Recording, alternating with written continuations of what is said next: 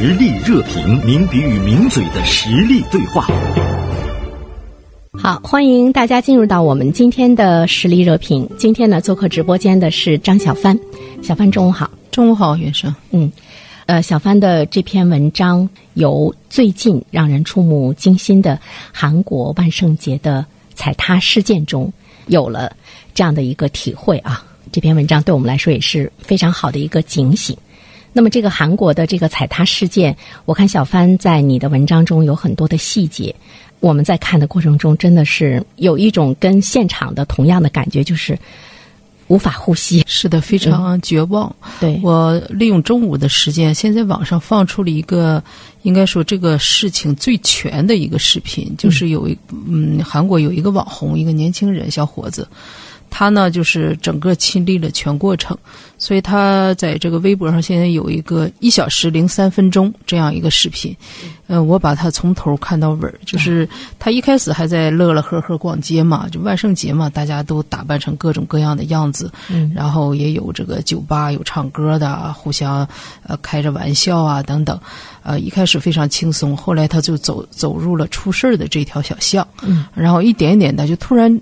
到了这个视频十七分钟左右的时候，一下子就是现场的人就多起来，他马上就前胸贴后背了。嗯，啊，就是说咱一生中没跟周围的陌生人贴的这么近，然后剩下的时间基本上就是一种绝望。尤其现在在网上有一个是有一个照片，就是他当时的一个情形情景，因为这个男主播个子比较高，呃，然后他旁边在他腋窝这个位置有一个个子比较矮小的这个。女孩儿，她当时那个女孩就眼瞅着就要要喘不过气儿了，一直在叫。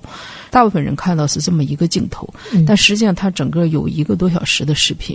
到后期，这个人就是呃，他就在整个事件的核心的区域的稍微靠后一点点。因为随着更多的信息披露，哈，梨泰院这个踩踏事件呢，最终专家调查，当然没有最后的结结结论哈。但是现在经过各方面的一种推测，最后是在一个大约咱十八平方米的这么一个面积里，叠加了三百多个人。啊，你可以就是计算设想一下，我们对一平方米是有概念的，一平方米如果顶上站上十二到十四个人。这是非常可怕的。到后期叠加了，对他到后期，为什么咱都看到那个视频？就那个救援人员面对着这一群人，先网上形容像他，他像一个巨大的人的坟堆，就压特别实，呃，那个压力相当于十八吨的这个重量。我听说就是那个往外拉都拉不出来。对他那个视频看，那个救护人员也是人人高马大的小伙子，年轻。就拽着人，就是往外拽，就拽不出来，是。就整个压得死死，这这这咱都没法想象的这个事儿。那到后期呢，实际上就是这三百三百来个人，就是在这个十八平米的这种叠加，嗯，主要的人员都是牺牲在这一块儿，是。啊，在这里丧生的，大特别的绝望，而且是女孩儿，对，个子矮，女孩多，个女性的人数应该是男性的接近一倍，九十八个人，而且大部分都是年轻人。都是年轻，最小的只有十六岁。对，因为他当时正好是这个韩国的初中、高中，还有他们的包括这个大学生，还有硕士生，他们正好是在两次考试中间嗯啊，在休息期。另外，这个因为疫情的关系，这个地方已经两年多没有搞这种呃万圣节的这种活动了。然后好多人就想借着机会过来看看热闹，所以就造成人员是呃数十万人对来累积到这一块儿，就产生最后产生的这个惨剧，非常悲惨。呃，其实它离我们很近，不远。对对，一方面呢是这个国家的距离离我们很近，另外呢我还看到说有四位公民，就是中国的公民，中国人，对，四个年轻人，四个年轻人，其中有两个呢是宁波人，嗯嗯，更进一步的拉近了跟我们的距离，就是说他可能就在我们身边。呃，小帆刚才讲这个情景的时候，回想一下那个画面，真的是特别的触目惊心，就是人间炼狱一样的，非常可怕。对，但是我们在看这个事件发生的时候，或者是我们在听这个事件发生的时候，有多少人会去想说，他有一天可能会发生在我们身上，或者是有多少人会想说，这件事情我们应该去追根溯源嘛？我们真的是处于那种危难的时候呢，我们应该。去注意一些什么样的问题？就是我们应该有一些什么样的这个技能？小帆在这篇文章中其实提到了为什么现场有那么多人，他是比较麻痹。就是说，他看到人那么多，但是他还是不断的往里去拥挤。当他出现有嘈杂声的时候呢，有很少人会注意到我寻找一个比较安全的一个地方。就是这种麻痹和忽视自身生命安全的这样的一种状态，可能包括我们在内，大多数人的意识中都是普遍存在的。对他这个事件呢，梨泰院这个事件，应该说有很多很多的因素对造成的。包括你刚才说的，也不是说每个人都没意识到自己身处危险当中。但是你看，在夜晚啊，然后年轻人凑热闹，另外可能多多少少都喝点酒了，啊，包括年轻人互相打闹了，这种这个起哄啊，会有这种失态啊，比较兴奋的这种心态，再加上那个非常特殊的地貌，大家可能都知道，啊，非常特殊的地貌就造成了这样的一个拥堵。呃，应该说吧，这个事儿，我个人认。认为这件事情会在未来很长的时间内成为一个呃人们注意公共安全和自身，尤其是个体的人在参与集体性的活动的时候，呃，怎么去提高这种安全意识，非常好的一个教材。对，就是我们要有血的教训。我倒建议哈，我们做家长的就应该把这件事情系统的了解一下，一定要对你们的孩子做一个教育，安全的教育。对对，这个教育呢，就是作为咱们。呃，家庭里面对孩子应该有一些什么样的教育？就是，呃，很简单的，过分的热闹不要去凑。嗯，凑了热闹以后，不得不置身于人群当中的时候，应该有一些基本的法则要遵循。是我有一个朋友，我们老说他是树叶掉了怕砸脑袋。嗯，他的这种安全意识就特别强。他走到哪儿，我就看他眼睛一扫。我说你干嘛？看啥？他说我看看安全门在哪儿。嗯，他就这这种习惯。我有一个朋友，他呢是政府部门的一个工作人员，也是呢跟安全啊等等这方面相关的哈。他说他有一个习惯，每次去住宾馆的时候，他一定要看门后的那个安全通道图。差不多的宾馆哈，通过消防安全的这种宾馆，包括房间里都应该有这个防毒面具，然后有那个逃生图。对，然后你这个楼层内应该有一个。逃生通道，对啊，一旦出现问题，你应该迅速的判断。有一些人他会看，看完之后呢，他没事了，他会去溜达一圈，他会知道这安全通道在哪里啊。一旦怎么怎么样走呢，是更加方便的。但是在别人眼中吧，如果你生活中真的有这样一个人出现的时候，你会事儿事儿的哈，对，就会觉得是有点神经。大家经常就开他玩笑说你怎么 谨小慎微那种感觉。对，实际上这种这个安全险儿真应该随时啊。对，刚才说的这个消防和这个。人群中呢，还是还是两两种这个安全意识。嗯。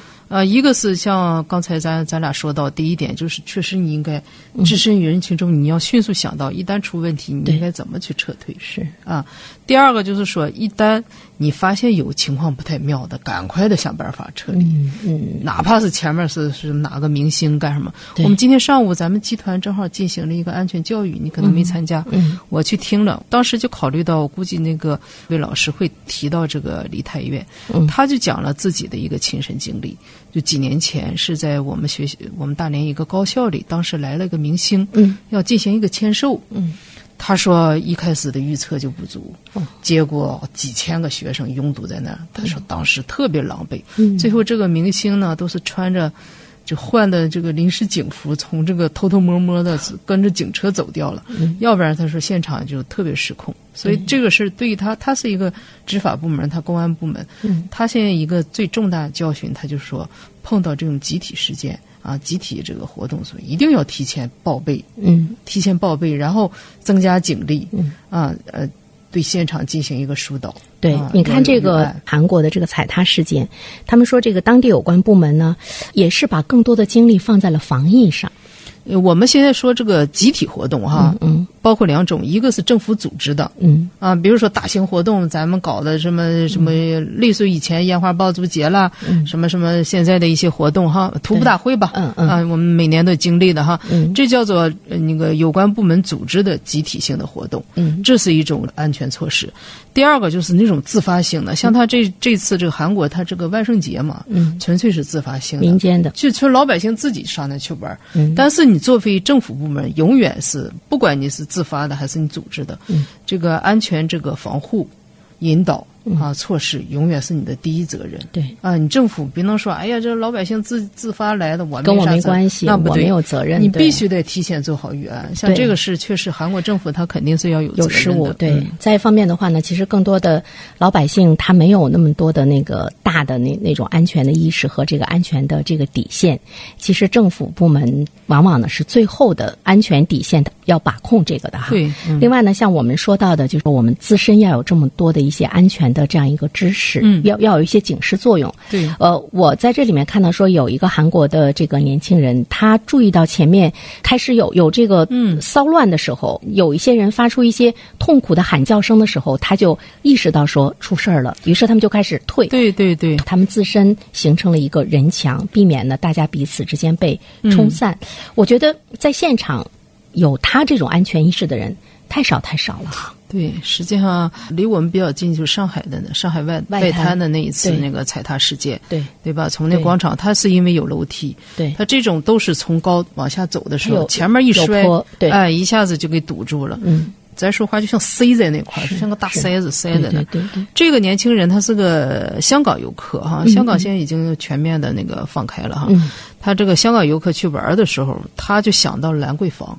哦兰桂坊，实际上我算起来，这个年轻人应该是他可能或者他很小，或者是他没出生的时候发生的那一次踩踏事件。嗯。但是说明他在这个成长过程中是有人跟他教育过这个事情，对。或者他本身他是了解过这个事情，所以他脑里有这么根弦儿。对。我就特别希望哈，就是为什么要反复讲这个梨泰院，甚甚至我建议就是大家呃做父母的不要怕受孩子受刺激，嗯。让大家去看看这个视频，给他分析一下为什么会出现这些问题。对。你当你给他孩子们进行了这样一个安全教育。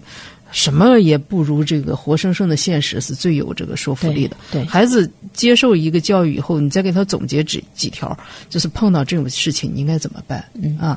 要从根儿上避免呢，就不去凑这个热闹。对但年轻人不可能不凑热闹是，那而一旦出现了，你就早点止损，对吧？对，哎，就嗯早点远离这些事情。小帆一直在强调说，这个教育、嗯就是安全的这个教育，我们的这个教育中真的是缺失太多的东对西。对对，更多的呢是关注到你的这个学习成绩、嗯你的文化的教育。其实我们都知道，什么都没有命重要。嗯，你把他教育出来一个多么优秀的人，但是他没有那种自我安全意识的话，一旦遇到呢关于安全方面的，比如说黑天鹅事件、嗯灰犀牛事件，对。那么这个人就没有了。那你从小给他培养的那么多的那种知识的积累，在他的身上也是零啊，发挥不了这个作用。在我们国家这些年，我觉得已经越来越重视这方面了。嗯啊，你看那个汶川地震以后吧，就是各个学校都会进行一个这个防震演习啊。嗯啊，地震突然来了，怎么撤退？你想想，上千个学校的学生，嗯如果在迅速的在两三分钟内撤走，它也很容易造成一个挤压啊、踩踏啊等等。还有楼梯再窄再跑下来，那么怎么把它有一个正常的顺序对啊？它应该有个顺序。对他们在演练的时候会有一个顺序。对但是小跑谁后跑。注意到没有？就是说，我们会，比如说一场大地震发生，我们马上进行地震方面的这个防范的教育。嗯比如说这个韩系统啊，对韩国踩踏事件，我们马上呢会哎进行人群拥挤啊等等的这些方面的安全事故的教育，就是人们会忘掉，人们会遗忘，对就是怎么样给他有一个常态的机制，就是把它也纳入到我们重视这个文化教育，在学校学校好像是不是校本课上应该有安全教育？怎么说吧，这种教育吧，如果我们作为一个小学生坐在课堂里听，有的时候可能就是过耳旁风了。对啊，一过就过了。对，嗯、怎么给他这种教育做得更生动，让孩子印象更深，而且最重要要经常演习是。啊，要比如说你有真实的演练。对，比如说，呃，上海外滩的事件，嗯。包括呢这个韩国这样的一次这个踩踏的事件，都是要要有生动的这个场景，要要让大家去看他所受到的那个教育才是比较深刻的。嗯对对而且呢，你还要有那样的一个危机的时段的一个场景的演练，嗯，大家才能够真正的把这个技能学到哈。对，要把这个道理给孩子们讲清楚，不能是生惯，是吧？这记住十条啊，第一对点儿对对对那没有用。对对啊，一定要结合事例。这次我觉得真应该好好的结合事例。而前一阵儿南京还有一场大火嗯把那个整个商场烧了。嗯然后印度前天是那个大桥塌了，是也是多少人上上升。就是最近这种恶性的事件、重大的事故还是挺多的。所以说，我安觉得全这个弦儿哈，任何时候不能放。不对，所以我觉得我们每一个人要时时的要要敲响这个安全警钟。我们经常会觉得说，哎，那样的事情总是发生在别的地方，发生在别人身上，离我们很远离似的哈我们很远。其实这个世界唯一的确定性就是它的不确定性。对对，你你不知道明天嗯对会发生什么哈。嗯呃，另外呢，就是我们也会看到，人们有的时候明知道有危险的时候，他也呢，往往的就是把这个把这个危险是抛在身后，他侥幸心理，侥幸嗯会做一些违规啊。对对，比如说前不久我们关注到的那个，在四川，就是它有一个风景区吧，那个地方是有关部门严严禁去游玩的。网红野游的地方网红野游，啊对吧？当时我就看到一个父亲抱着他的孩子在那个河中间的时候，当那个河水还从上游下来还没有那么大的时候，他已经都傻了，他不知道该怎么办，就是最基本的常识没有了。就是你这篇文章中说的“老祖宗的自保古训永不过时”，嗯嗯为什么我们都忘了？是啊，可能就是，呃，总觉得这个事儿怎么就能摊到我身上？对但是这种意外哈来临的时候，根本不跟你提前打任何的商量，对，这一瞬间可能就发生了。谁对能那些那些这个一百五十四个人，对吧？嗯谁能之前还能想到自己最后？最后这个葬身命啊，丢是丢这个被压被挤压而死对，这个真是哎呀非常可怕，我觉得非常这个那个深刻，对啊每个人都应该记住。是小范说到的这个自保的古训，就是这样的一句话：“君子不立危墙之下。”嗯，在危险中，其实你你要有自我的保护，不要把你自身投入到那个危险中去。对对，发现有问题的话，赶紧撤离，嗯，赶紧自保。对，立于危墙之下了呢，你要有这个逃生的这个技能。嗯嗯是的。嗯，好，再一次感谢小帆做客我们直播间，我们好的我们下次再聊。嗯，好，再见。